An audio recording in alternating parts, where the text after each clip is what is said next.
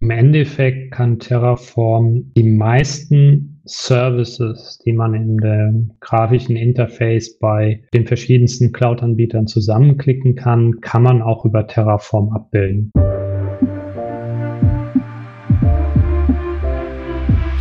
Herzlich willkommen zu unserem Skillbyte Podcast Episode 36. Terraform, virtuelles Rechenzentrum mit dem Infrastructure as a Service Werkzeug. Abonniert unseren Podcast für mehr spannende Technologiethemen, wenn ihr IT-Entscheider oder IT-Fachkraft seid. Wenn ihr eine Hörerfrage habt, könnt ihr die gerne einsenden an podcast.skillbyte.de. Wir freuen uns immer über Bewertungen und Weiterempfehlungen an eure Freunde und Kollegen, wenn sie thematisch auch interessiert sind. Ich bin heute wieder hier mit dem Skillbyte-Experten Max. Hi Max. Hallo Maurice, schön wieder dabei zu sein. Ich freue mich auch tierisch, denn wir sprechen heute über das Werkzeug Terraform, mit dem wir beide ja auch schon viel Zeit verbracht haben und das wir kennen und lieben lernen durften in den vergangenen Wochen und Monaten. Genau. Möchtest du kurz sagen, was Terraform ist? Gerne. Terraform ist eine Software, die von der Firma HashiCorp entwickelt wird, die dazu gedacht ist, Infrastruktur in einer deklarativen Konfigurationssprache zu provisionieren. Wie viele der Tools, die wir verwenden, ist das auch Open Source in dem Fall und die Konfigurationssprache kann man sich aussuchen, ob man die HashiCorp eigenen Konfigurationslanguage benutzen möchte oder JSON. Das erstere ist etwas menschenlesbarer an der Stelle. Und das Ziel von Terraform ist es am Ende, die Infrastruktur über Infrastructure as a Code abzubilden und providerübergreifend das zu ermöglichen, so dass man quasi Infrastruktur in AWS, Azure, Google oder auch im lokalen Rechenzentrum darüber verwalten kann. Genau, also Terraform ist sozusagen der Nukleus in der Mitte, der mit Plugins der einzelnen Cloud-Provider, Amazon, Google, Microsoft, also AWS, Azure und GCP erweitert werden kann, um die einzelnen Cloud-Features dann eben zu nutzen, also virtuelle Maschinen hochfahren, Storage provisionieren und so weiter. Und bei der Vorbereitung zu dieser Episode ist mir aufgefallen, dass es ganz interessant ist, dass Terraform im Wesentlichen nur vier Aufrufe benutzt. Init, Plan, Apply und Destroy und so im Prinzip perfekt dieses Ziel verkörpert. Ich schreibe in der deklarativen Sprache meine Wunschvorstellung der Infrastruktur herunter und kann diese dann genauso auf meinem, bleiben wir mal beim Cloud-Anbieter, in dieser Cloud-Umgebung bereitstellen. Das geht auch sehr, sehr schnell und sehr, sehr komfortabel. Also man kann sich das wirklich vorstellen, dass man, um beim Beispiel zu bleiben, man legt eine Datei an, wie die Subnetze konfiguriert werden sollen, welche VMs man braucht, ob man einen Load Balancer braucht, welche Rechte, Gruppenzugehörigkeiten und so weiter. Konfiguriert Terraform, dass es beispielsweise gegen die Google Cloud arbeitet und sagt dann, also erstmal Terraform init, lädt die Plugins runter, dann Terraform Plan, dann guckt Terraform quasi in die Cloud rein, okay, welchen Zustand hat das heute und welchen möchtest du oder hast du in den Dateien beschrieben. Und Terraform Apply führt dann die Änderungen aus, die dafür nötig sind. Vielleicht habe ich ja schon drei VMs und möchte nur eine vierte hinzunehmen, dann würde nur eine neue hinzugefügt werden. Und Terraform ist auch so schlau, das zu erkennen, dass hier nicht alles neu aufgebaut werden muss, sondern dann die einzelnen Änderungen. Ja, das Delta zwischen Code-Konfiguration und dem aktuellen Zustand wird dann immer ausgeführt. Genau, und das ist eben auch so intelligent zu erkennen, wenn bestimmte Abhängigkeiten bestehen zwischen Systemen, zum Beispiel, wie du angedeutet hast, oder in deinem Beispiel das virtuelle Subnetz, möchtest du wahrscheinlich zuerst erzeugen, so dass deine VMs nachher in diesem Netz gestartet werden können. Und dann, wenn man das richtig Code konfiguriert, erkennt Terraform an der Stelle auch, dass zuerst das Subnetz aufgebaut werden muss und erst nachdem dann alle Informationen zur Verfügung stehen über dieses Subnetz, um die virtuellen Maschinen an der Stelle dann hochzufahren, werden die dann im zweiten Teilschritt sozusagen in dem Subnetz konfiguriert mit den entsprechenden IP-Zuweisungen und so weiter. Und das ist eben sehr komfortabel an der Stelle, dass man selber nicht diese ganzen Abhängigkeiten im Kopf haben muss, sondern dadurch, dass man sagt, ich möchte eine IP-Adresse aus diesem Subnetz der VM zuweisen, dann erkennt Terraform, ah, das Subnetz muss zuerst da sein, bevor ich die VM hochfahren kann. Hm, wahrscheinlich die Plugins der Hersteller legen dann die Reihenfolge fest, ne, dass Terraform implizit erkennen kann, in welcher Reihenfolge es die einzelnen Teilschritte abarbeiten muss. Bis zu einem gewissen Grad. Also das ist meistens, sobald in einer Ressource oder im, am Beispiel der VM, würde man der jetzt eine IP zuweisen wollen, aber die IP oder virtuelles Subnetz, aber das Subnetz referenzierst du quasi auf das, was du vorher definiert hast und dann merkt Terraform einfach anhand dieser Referenz, dass das Subnetz eben zuerst da sein muss an der Stelle. Und interne Abhängigkeiten, wenn eben komplexe Ressource hochgefahren wird, das wird dann natürlich in den einzelnen Modulen vorgehalten. Das Schöne ist wirklich, dass man diese Infrastruktur entwickeln kann im Code, auch mit, je nachdem welchen Editor man verwendet, bekommt man ja auch Autovervollständigung und Hinweise zu den einzelnen Plugins. Also das hat mir zum Beispiel sehr geholfen und das ist dann wirklich magisch zu sehen, wenn man diese Plandatei erstellt hat, zu sagen, und jetzt baue es auf. Und dann geht Terraform hin und baut es auf. Und man kann es natürlich, das ist das vierte Kommando, mit Terraform Destroy auch alles wieder abreißen. Das würde man jetzt nicht in der Produktivumgebung machen, aber für eine Test Testumgebung ist das natürlich super praktisch, weil man im Grunde den Code, den man schon für die Produktivumgebung hat, kann man dann auf eine mehr oder weniger identische, ganz identisch natürlich nicht, Testumgebung verwenden, die man hinterher wieder zerstören kann oder deprovisionieren kann. Und dadurch, dass er in der Cloud nur die wirklich genutzten Ressourcen bezahlt, ist das sehr, sehr günstig. Ja, und es ermöglicht natürlich auch eine schnellere Iteration in der Entwicklung, dass man selber sagen kann, hey, die Infrastruktur, wir brauchen da noch einen neuen Service in einer vielleicht anderen Infrastrukturanforderung. Das kann man daneben in der Testumgebung auch dann schnell einmal ändern und gucken, wie sich das auswirkt. Ja, Terraform ist auch wieder so ein wunderschönes Beispiel für dieses Paradigma Software eats Hardware. Also früher wäre der Admin hingegangen, hätte die Maschinen in das Rack geschraubt, hätte die verkabelt, hätte das Netzwerk aufgesetzt, hätte die User angelegt, die Maschinen in die verschiedenen Rechtegruppen gehievt. Heute schreibt man das alles deklarativ, meistens in so einem YAML oder JSON-File runter und das wird dann einfach angewendet. Binnen Minuten. Das ist natürlich schon eine erhebliche Arbeitserleichterung, muss man ganz klar sagen. Aber es folgt ja so ein bisschen dem Trend, dass immer weniger Firmen an der Stelle ihre eigenen Rechenzentren betreiben, einfach weil sie eben variable Anforderungen haben und auch zum Teil die Personaldecke nicht haben, um die gewachsenen Anforderungen an die IT an der Stelle zu erfüllen. Und dann kann man eben auch quasi in die Cloud wandern an der Stelle. Aber da braucht man dann natürlich idealerweise auch ein Werkzeug, um eben die ganze Infrastruktur in der Cloud gut verwalten zu können, beziehungsweise statt jetzt quasi zum Händler zu gehen und sich den Server zu bestellen, macht man das dann da mit Infrastructure as a Code. Terraform macht das anhand der Parameter, die man eingetragen hat in das Plugin, wird über die API sozusagen der Server bestellt oder die Rechenkapazität bestellt, ja.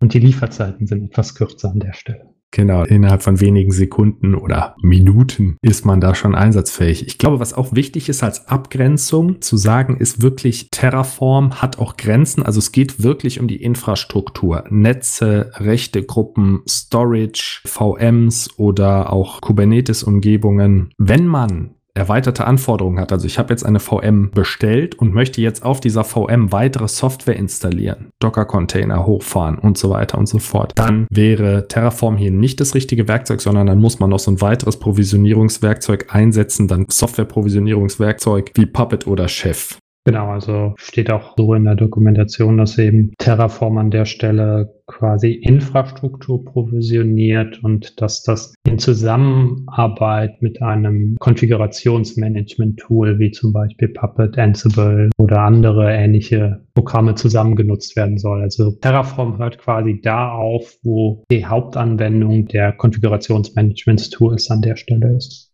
Also jetzt haben wir eine Vorstellung, was Terraform macht. Wenn ich jetzt Entwickler bin oder DevOps-Fachkraft, wie sieht so ein typisches Terraform-Projekt aus? Ich installiere mir Terraform. Erstmal fand ich das etwas gewöhnungsbedürftig. Das ist ein relativ großes Binary. Da ist alles drin. Also ein paar MB groß. Man weiß nicht so genau, beziehungsweise man könnte ja in den Source Code gucken, aber es ist nur eine Datei. Jetzt lege ich ein Terraform-Projekt an. Das heißt, ich fange an, lass uns mal sagen, wir würden die JSON-Konfigurationsdatei verwenden wollen. Also wir starten dann im JSON-Dialekt mit der Datei main.tf und fangen dort an, also grundlegende Variablen zu definieren oder die könnte man ja auch auslagern in eine eigene Variablendatei. Aber generell ist es schon so, dass man mehrere TF-Dateien dann anlegt, wo man dann zum Beispiel Storage provisioniert, Kubernetes-Cluster provisioniert, VMs provisioniert, Netze provisioniert, so dass man im Grunde mehrere Dateien, die nebeneinander liegen, in einem Projektverzeichnis hat. Genau, aber das Erste, was man eigentlich macht an der Stelle, ist das Plugin oder den sogenannten Provider zu definieren, den man eben nutzen möchte, um die ganze Liste an Dingen, die du aufgezählt hast, zu provisionieren, weil es gibt eben verschiedene Cloud-Anbieter und die meisten von denen stellen dann an der Stelle ein sogenanntes Provider-Plugin zur Verfügung Und da konfiguriert man dann auch den User, der benutzt wird, um sich gegen die API des Providers zu authentifizieren. Und das gibt dir dann eben die Möglichkeit, Ressourcen von diesem entsprechenden Cloud-Anbieter zu nutzen. Und das ist eben meistens die erste Sache, die man an der Stelle tun sollte, dass man da entsprechend weiß, wogegen man provisioniert und welche User man an der Stelle auch benutzt. Hm, okay, sozusagen, man verknüpft Terraform mit dem Provider, den man einsetzen möchte, also mit dem Cloud-Provider in den meisten Fällen, sodass eben über die API-Infrastruktur bestellt werden kann. Genau. Und Theoretisch ist man auch nicht an einen einzigen Provider pro Skript gebunden. Es gibt mehrere Anwendungsfälle, wo man zum Beispiel sagen möchte, ich habe mehrere Provider des gleichen Anbieters. Zum Beispiel in Google ist es ja so, dass man zum Teil verschiedene Google-Projekte hat und dann könnte man eben hingehen und sagen, gut, ich möchte jetzt pro Google-Projekt, was ich verwalte, einen extra Provider haben. Das ist jedes Mal der Google-Provider, aber den internen Namen würde man dann eben leicht ändern. Dann kann man eben in diesen verschiedenen Projekten entsprechend dann auch Ressourcen provisionieren oder aber, wenn man einen Multi-Cloud-Ansatz fährt, dann kann man eben eben auch AWS, Google und Azure in der gleichen Terraform-Konfiguration mitverwalten. Ob man das am Ende möchte und von der Komplexität des Projekts muss man eben immer projektspezifisch evaluieren, aber prinzipiell ist es möglich an der Stelle. Okay, das wusste ich zum Beispiel nicht, dass man Multiclouds in ein und demselben Terraform-Projekt verwalten kann. Prinzipiell, also du definierst eben diese verschiedenen Provider und bei jeder Ressource, die du dann provisionierst, gibst du an, was für ein Provider genutzt werden soll. Und da kannst du dann eben genau diese Entscheidung treffen. Das ist ja wirklich sehr flexibel. Ein weiterer ganz entscheidender Punkt bei Terraform ist der State. Also wir haben ja schon gesagt, Terraform guckt sich quasi an, welchen Zustand hat die Infrastruktur aktuell. Da gehe ich ja über gewisse Schnittstellen, eben die die Plugins anbieten des Cloud Providers und sage, okay, das ist der Zustand, der momentan vorherrscht und das ist der Zustand aus den TF-Dateien, der gewünscht ist. Wenn man Terraform Plan zum Beispiel ausführt, dann guckt er sich an, welchen Zustand finde ich vor in den TF-Dateien, welchen finde ich tatsächlich vor in der Cloud und was muss ich machen, um den mhm. Zustand der TF-Dateien herzustellen und listet dann die einzelnen Schritte auf, sodass man im Grunde nochmal eine Kontrolle hat über die einzelnen Schritte, die Terraform durchführen würde, um zu diesem Zielzustand zu gelangen. Und Terraform speichert den State der aktuellen Umgebung ja in einer Datei ab, in dem Terraform State. Und das ist natürlich auch ganz wichtig, wenn ich Terraform jetzt einfach lokal bei mir ausführe, würde diese State-Datei lokal bei mir auf dem Rechner ausgeführt werden. Das möchte man natürlich nicht, sondern ich möchte ja im Grunde diesen State in der Cloud-Umgebung behalten, die ich auch einsetze. Jetzt gehen wir mal nicht von Multi-Cloud-Umgebungen aus, da wird es noch interessanter. Das heißt, man kann Terraform auch so konfigurieren, dass der State direkt in einem Cloud-Bucket bei AWS oder in einem Cloud-Folder bei Google dann abgespeichert wird. Genau, also das nennt sich an der Stelle Backend, Backend-Konfiguration. Und da kann man dann eben sogenannte Remote Backends definieren, wo dann eben S3 unterstützt wird, Google Cloud Storage, Azure Plop Storage und so weiter. Und da ist man dann relativ flexibel in der Wahl des Backends. Aber wie du richtig sagst, man sollte ein Remote Backend an der Stelle wählen das für alle Entwickler, die an dieser Umgebung arbeiten, zugänglich ist, weil sonst können sich die verschiedenen Nutzer in die Quere kommen. Wenn du und ich unterschiedlich äh, lokal entwickeln und der State lokal liegt und ich eine Änderung applyen möchte, dann sieht er eben eine komplett andere Infrastruktur oder kann die Infrastruktur, die momentan existiert, nicht mit dem Konfigurationsfall übereinander legen, weil der Hauptnutzen dieses States ist, um die Terraform internen Namen auf die Cloud-Namen zu mappen, weil Google in Buckets in S3 zum Beispiel hat ja ein bestimmtes Namensschema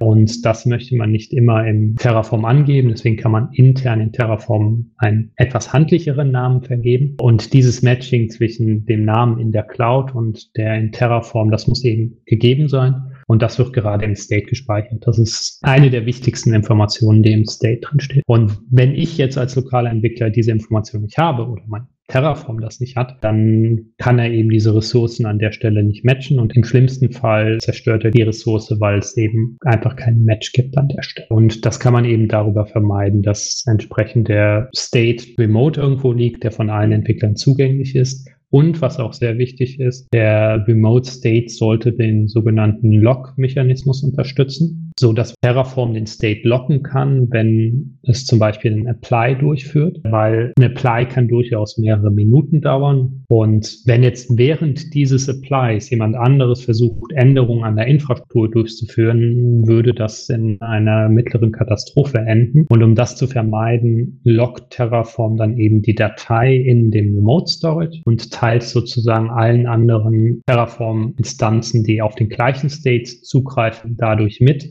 Hallo, ich bin hier gerade am Arbeiten. Bitte ändert nichts an der Infrastruktur. Deswegen sollte das Backend, was man dann wählt, das genau unterstützen. Aber eigentlich unterstützen alle gängigen Remote Backends den Log State an der Stelle. Ja, das ist ja fast eine notwendige Bedingung für die Entwicklung. Ne? Also, dass der State dann zentral gehalten werden muss und nicht auf irgendeinem Entwicklungsrechner liegt, der vielleicht auch nicht gesichert ist oder so. Also, das haben wir ja auch sofort bei unseren Projekten so eingerichtet, dass man im Grunde, man muss sich nur das Binary installieren, man konfiguriert Terraform gegen den gewünschten Cloud-Provider, zeigt ihm, wo der Remote State liegt und von da an kommt Terraform zurecht und man kommt sich nicht in die Quere. Das hatte ich auch schon ein paar Mal, dass dann gesagt wird, hör mal, der State ist gelockt gelockt, da arbeitet gerade jemand dran, da kannst du jetzt nichts machen. Wir sind schon auf viele Punkte eingegangen, wie flexibel man ist, dass man die Infrastruktur jetzt als Code ablegen kann. Da haben wir auch schon in anderen Podcast-Episoden drüber gesprochen. Ein Hauptvorteil ist natürlich, das Terraform-Projekt oder das Infrastrukturprojekt, dadurch, dass es ja jetzt Code ist, ist mit Git oder einem anderen Versionskontrollsystem versionierbar. Das heißt, man kann nachvollziehen, wer welche Änderungen gemacht hat und hat die ganze Git Goodies mit Branches, Merging, Rebase, um seine Infrastruktur zu verwalten. Änderungen können sofort getestet und validiert werden. Da sind wir auch schon drauf eingegangen. Das heißt, wenn ich eine weitere Maschine brauche, kann ich die einfach eintragen und gesetzt den Fall, ich bekomme das Log, kann ich die dann auch mit Terraform Plan mir erstmal anzeigen lassen. Okay, er würde nur die eine Maschine hinzufügen und mit Terraform Apply macht er es dann auch wirklich. Also Terraform Plan ist so eine Art Dry Run, bevor die Änderungen auch ausgeführt werden. Ein super praktischer Mechanismus, ne, wenn man das ein bisschen weiter spinnt, ist natürlich auch Testumgebungen hoch und wieder runterfahren. Hatte ich eben schon kurz angesprochen. Das kann mit Terraform einfach in die CI-CD-Pipeline, also Continuous Integration, Continuous Delivery, integriert werden und so direkt aus GitLab oder GitHub heraus ausgeführt werden. Also ganze Testumgebungen für komplexe Projekte können hochgefahren werden, die Tests können ausgeführt werden. Am Ende mit Terraform Destroy kann es wieder runtergefahren werden und man hat im Grunde nur minimalste Ab Abweichung zum Produktionscluster oder zur Produktionsumgebung, was ja dann die Aussagekraft der Tests erhöht.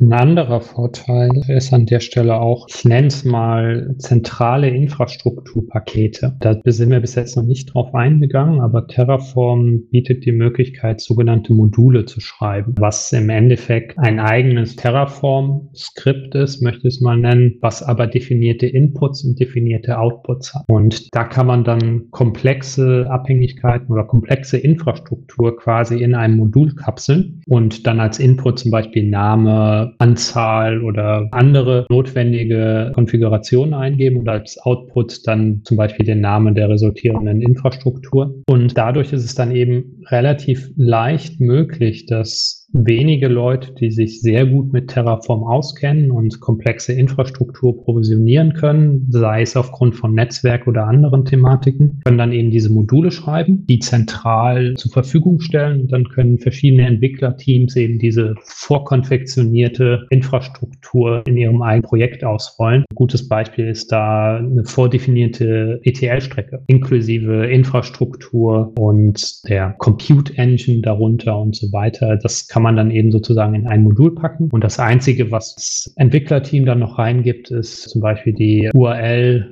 der Docker-Image-Tag, der in der Umgebung mit deployed werden soll, wo dann tatsächlich der tatsächliche Software-Logik dahinter steckt, was in der ETL-Pipeline getan werden soll, aber alles drumherum kann man dann quasi in dem Modul wegkapseln. Das macht es eben sehr einfach, komplexe Strukturen über verschiedene Teams zu teilen und das macht den Code dann auch wiederverwertbarer an der Stelle.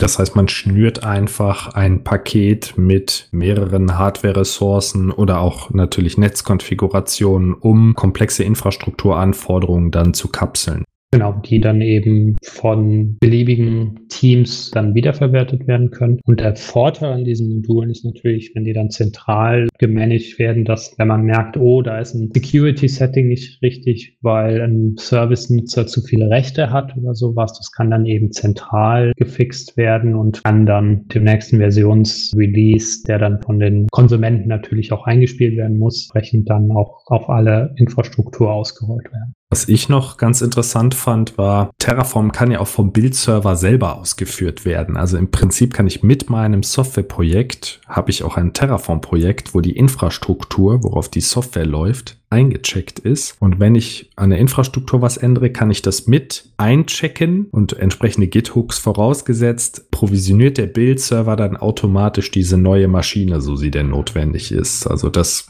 halte ich auch für charmant, ist aber letztlich nur eine Konsequenz aus dieser Integration in die CI-CD-Pipeline. Wie ist das bei dir zum Thema Portierbarkeit? Ne, jetzt könnte man eigentlich meinen, das ist ja klasse bei Terraform. Ich provisioniere meine Infrastruktur, virtuelle Maschinen, Load Balancer, Firewalls, Benutzergruppen, die gibt es überall. Und dann sage ich jetzt hier bitte auf Azure deployen und auf AWS deployen und in die Google Cloud deployen. Ich würde sagen, es ist eingeschränkt portierbar, weil Terraform nutzt ja die Plugins der jeweiligen Cloud-Provider. Jetzt in diesen drei Beispielen. Und die Benamung dieser Plugins ist natürlich etwas unterschiedlich oder die Parameter, die diese Plugins aufnehmen. Genau, ja, ich bin da deiner Meinung. Also es ist immer mit Aufwand verbunden, wenn man den Anbieter wechseln möchte. Also einfach, es liegt ja auch daran, dass die verschiedenen Cloud-Anbieter zum Teil leicht andere Konfigurationen für ähnliche Services verlangen, dass es zum Teil nicht genau den gleichen Service in jeder beliebigen Cloud gibt. Deswegen ist es da schwer möglich, eine weitere Abstraktion einzuziehen, ohne dass du Funktionalität verlierst. Und deswegen ist es eben auch tatsächlich hier der Fall, dass die verschiedenen verschiedenen Provider in den meisten Fällen von den Cloud-Providern selber gepflegt werden, also all diese Ressourcen, die da zur Verfügung gestellt werden. Und dann muss man, wenn man sich eben jetzt entscheidet, zum Beispiel von AWS nach Google zu wechseln, muss man dann eben einmal gucken, okay, was sind die äquivalenten Konfigurationen bei dem anderen Provider. Prinzipiell etwas einfacher ist es natürlich. Ich möchte eben nicht sagen, dass es komplett schwierig ist, weil du hast ja schon eine funktionierende Infrastruktur und muss jetzt quasi die Übersetzung von einem Anbieter zum anderen machen, was deutlich einfacher ist, als jetzt zum Beispiel ein komplett anderes Tool zu benutzen, was das dann eben möglich macht. Zum Beispiel CloudFront bei AWS genannt. Wenn man jetzt zu Google wechselt, kann man CloudFront dann nicht weiter benutzen, um Google zu provisionieren. Da müsste man dann eben auch das Tool wechseln. Das muss man bei Terraform eben nicht. Man muss aber dann sozusagen den Provider in Terraform selber wechseln. Genau, also im Prinzip sieht das so aus, man hat zwei Browserfenster offen mit der Dokumentation der vergleichbaren Plugins, also auf der einen Seite die virtuelle Maschine beispielsweise von Azure, auf der anderen Seite von Google. Und dann guckt man, was bedeutet denn das eine, was bedeutet denn das andere, aber ja, man braucht menschliche Intelligenz auf jeden Fall, um dieses Mapping zu machen. Ich weiß, bei Google heißen die virtuellen Maschinen irgendwie N2, B2, S2 und bei Azure hießen sie irgendwie anders sowas musste man dann selber sich raussuchen, was denn das passende Äquivalent ist zum Beispiel. Jetzt haben wir schon einige Vorteile genannt. Lass uns mal mit den Nachteilen anfangen. Was ist denn nachteilig beim Einsatz von Terraform? Im Endeffekt können wir da an der Stelle anknüpfen an das, was wir gerade gesagt haben, weil es gibt eben keine einheitliche Benamung der verschiedenen Ressourcen bei verschiedenen Providern. Das ist einfach, wie wir eben gesagt haben, geschuldet, dass die Plugins von den Providern selber bereitgestellt werden und die halten sich natürlich an die Benamung, wie es bei ihrer Cloud ist. Aber man muss im Endeffekt, wenn man jetzt viel auf AWS provisioniert hat, muss man sich dann eben potenziell an eine leicht andere Syntax oder leicht anderes Namensschema bei Google gewöhnen, wenn man den Switch an der Stelle macht. Es ist jetzt kein so großer Nachteil, aber man muss eben immer sozusagen die Dokumentation an der Stelle offen haben, um zu sehen, okay, welchen Parameter muss ich angeben und welchen nicht. Je nachdem, welchen Provider man da hat und welche Ressource man genau provisionieren möchte, ist dann auch die Dokumentation noch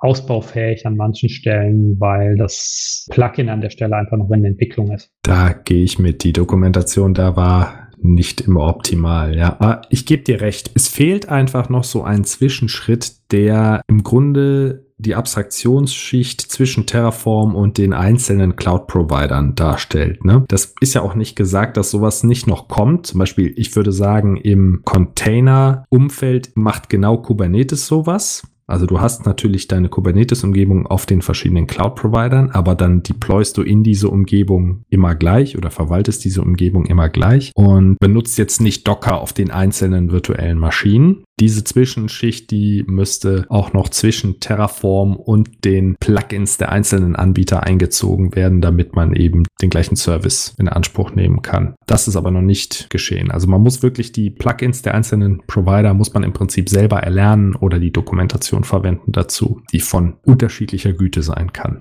Genau, also die Interaktion oder die Integration in Terraform an der Stelle ist natürlich immer gleich, weil es die gleiche Konfigurationssprache bzw. JSON-Format ist, aber die Parameter unterscheiden sich dann zum Teil. Und da hilft dann doch der Editor, die Autovervollständigung hat, weil der dann normalerweise dir auch anzeigt, welche der unzähligen Parameter, die angegeben werden können, dann an der Stelle verpflichtend sind und welche optional. Das ist schon interessant. Früher im On-Premise-Rechenzentrum hatte man den Microsoft-Server-Spezialisten, den Linux-Server-Spezialisten, vielleicht den Unix-Server-Spezialisten und heute unter der Verwendung der Infrastructure as a Service hat man dann wahrscheinlich den Terraform Plugin AWS-Spezialisten, den Terraform Plugin Azure-Spezialisten und es verschiebt sich einfach nur. Aber natürlich muss man seine Werkzeuge kennen dass die State-Datei idealerweise selber in der Cloud liegt, darauf sind wir schon eingegangen, dass die Detailprovisionierung der virtuellen Maschinen mit weiteren Tools erfolgen muss, wie Chef und Puppet, wenn man jetzt beispielsweise noch mit apt-get Pakete installieren möchte oder die Maschinen dann noch feiner einrichten möchte mit Startup-Skripts. Das haben wir auch schon gesagt, also da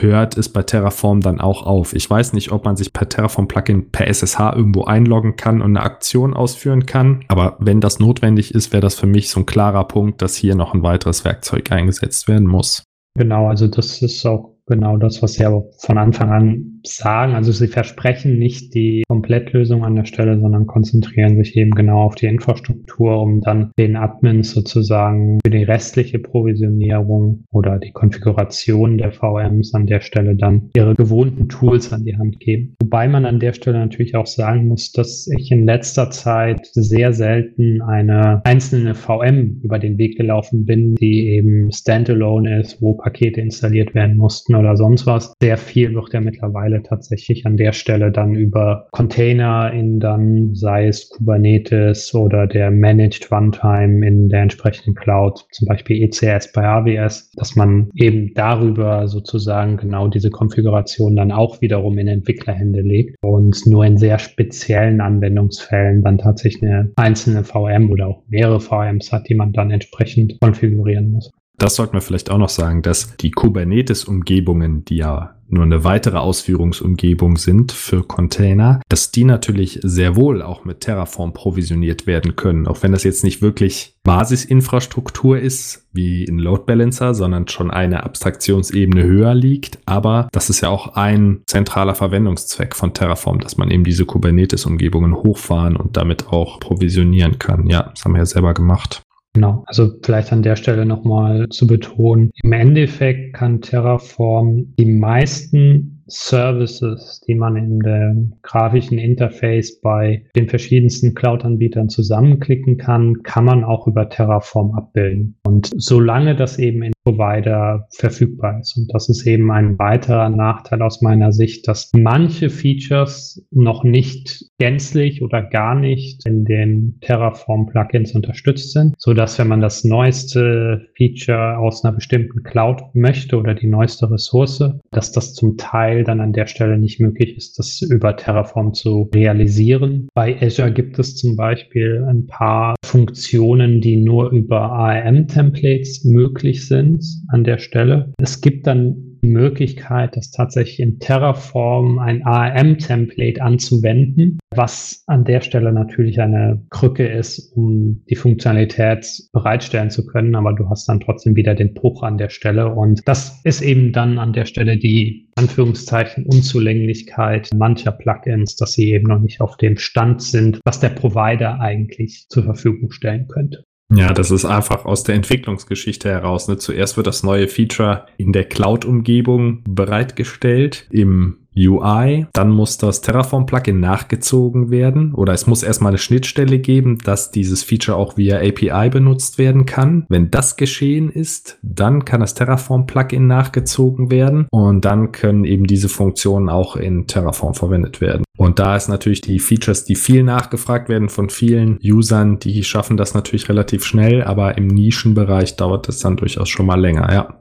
Und vielleicht eine andere Einschränkung, die mir gerade auch noch spontan einfällt, oder ein anderes Beispiel für solch eine Einschränkung. In der Google Cloud gibt es den sogenannten Google Composer, was an der Stelle ein gemanagtes Airflow ist. Und in der Dokumentation zu der Ressource von Terraform, wo man den Google Composer anlegen kann, steht explizit drin, dass wenn der Composer über Terraform destroyed wird, also abgeräumt wird, dass dann zum Teil Ressourcen in der Cloud zurückbleiben, weil Terraform die einfach nicht kennt, weil beim Hochfahren des Composers eben Ressourcen angelegt werden, die in dem aktuellen Plugin oder in der Version des Plugins nicht getrackt werden, so dass dann, wenn man dann eben das Destroy macht an der Stelle, Reste übrig bleiben, die man dann nochmal händisch wegräumen muss.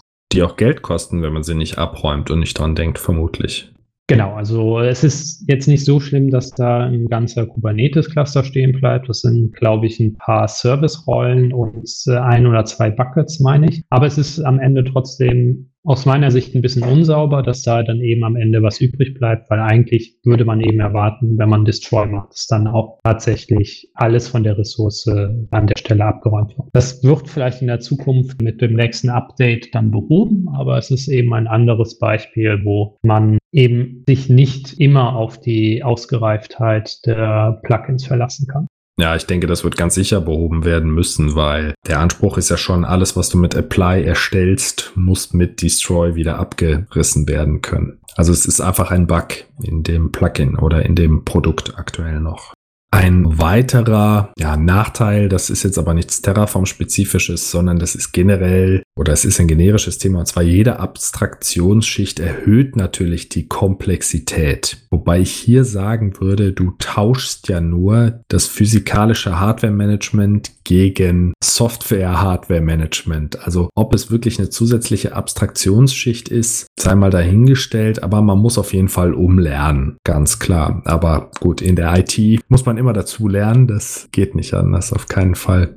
Genau, also das sehe ich auch nur als sehr geringen Nachteil an der Stelle, weil du durch diese zusätzliche Komplexität in Anführungsstrichen hast du eben tatsächlich was gewonnen, was du eben im klassischen Umfeld nicht so hast. Du hast eben mehr oder weniger Dokumentation, welche Hardware an der Stelle existiert. Das kriegst du eben geschenkt an der Stelle. Man erkauft es sich immer mit gewissen Komplexität an der Stelle. Dann. Also man muss einfach was Neues lernen, aber nicht wirklich ein Nachteil, das stimmt. Auf der positiven Seite, also Vorteile von Terraform ganz klar, das ist mit der Hauptvorteil, ist, dass die Infrastruktur versionierbar ist und einfach auch im Code runtergeschrieben werden kann. Ich kann mir eine Infrastruktur aufbauen hier zu Hause, die in der Cloud laufen lassen, kann sie um die Welt schicken und jemand anders kann das identische Setup bei sich in der Cloud dann hochfahren das ist natürlich schon wunderbar, diese Möglichkeit zu haben. Die Infrastruktur steht binnen kurzer Zeit, binnen weniger Minuten. Ich weiß, manche Datenbanken in der Cloud brauchen bis zu 20 Minuten, bis sie provisioniert sind. Das ist dann natürlich immer noch viel schneller als früher, aber immer noch lange Zeit, wenn man den Bildschirm dabei nur anguckt. Dennoch ist natürlich die Bereitstellung sehr, sehr schnell. Nicht benötigte Ressourcen kann man zeitnah wieder zurückgeben. Also das ist einfach der Cloud-Vorteil. Migration von einem zum anderen Cloud-Anbieter ist auch eingeschränkt eingeschränkt möglich. Ich würde das mal als soften Vendor-Login bezeichnen. Also es ist möglich, es ist schon mit Aufwand verbunden, aber es ist auf gar keinen Fall so, als wenn du einen Serverpark gekauft hättest und diesen jetzt gegen andere Server tauschen möchtest. Also da ist es wesentlich zügiger.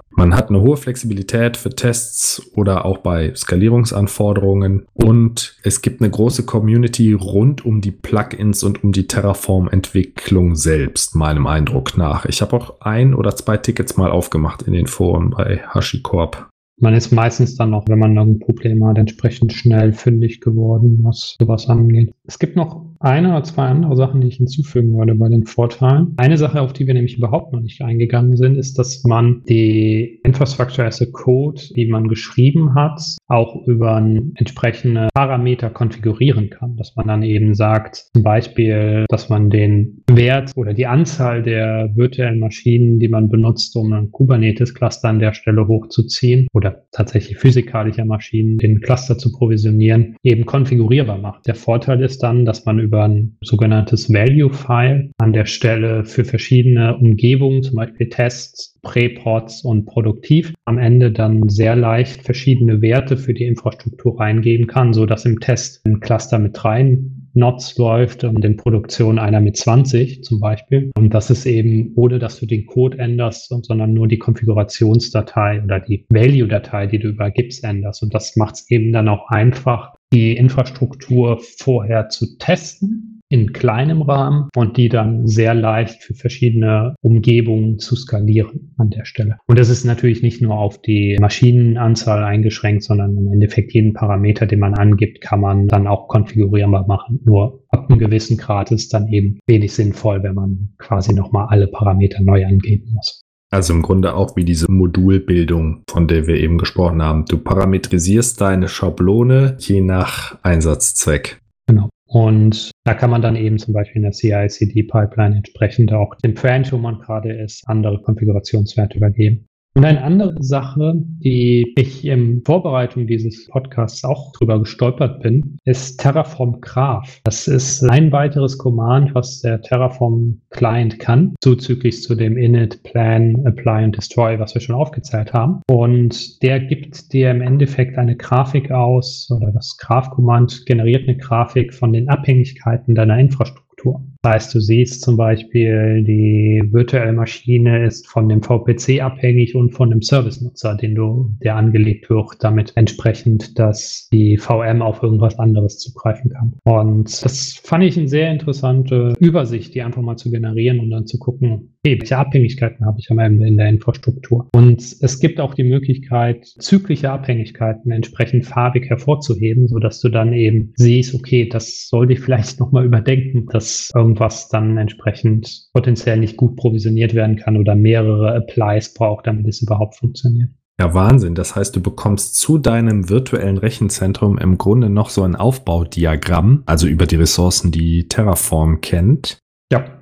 Und nutzt er dafür die TF-State-Datei? Ich glaube, du kannst verschiedene Sachen konfigurieren. Also du kannst einmal das, was im State steht oder das, was er beim Plan ausspucken würde an der Stelle dann. Also du kannst auch sozusagen aktuell mit zukünftig vergleichen und wahrscheinlich, wenn man genug Muße hat, quasi einen Diff in diesem Graphen dann dir generieren lassen, so dass du dann farbig einzeichnen kannst. Das ändert sich im Vergleich zu dem.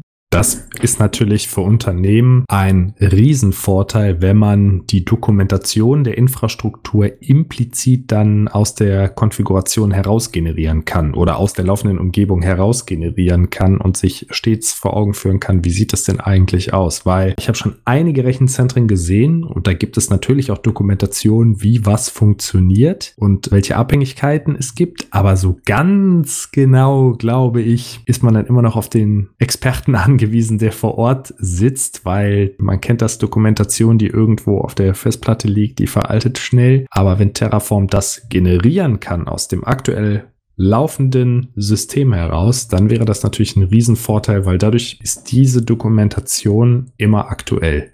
Ich habe es tatsächlich einmal aus Interesse auf ein etwas komplexeres Projekt angewendet vor dem Podcast. Es funktioniert, aber je komplexer das Projekt, desto unübersichtlicher wird das Diagramm dann natürlich. Das heißt, die grafische Darstellung ist noch ein Problem. Genau, das könnte man vielleicht noch verbessern, aber das wird über Diagraph gemacht, so dass man da wahrscheinlich mit entsprechenden Tools auch dann vielleicht händig nochmal was ein bisschen aufbearbeiten kann. Also du kriegst tatsächlich einen JSON-File aus der Generierung raus, was dann die Edges angibt zwischen den verschiedenen Komponenten und dann kann man das dann wiederum in externe Tools pipen oder einbinden, dass dann entsprechend der Graph generiert wird.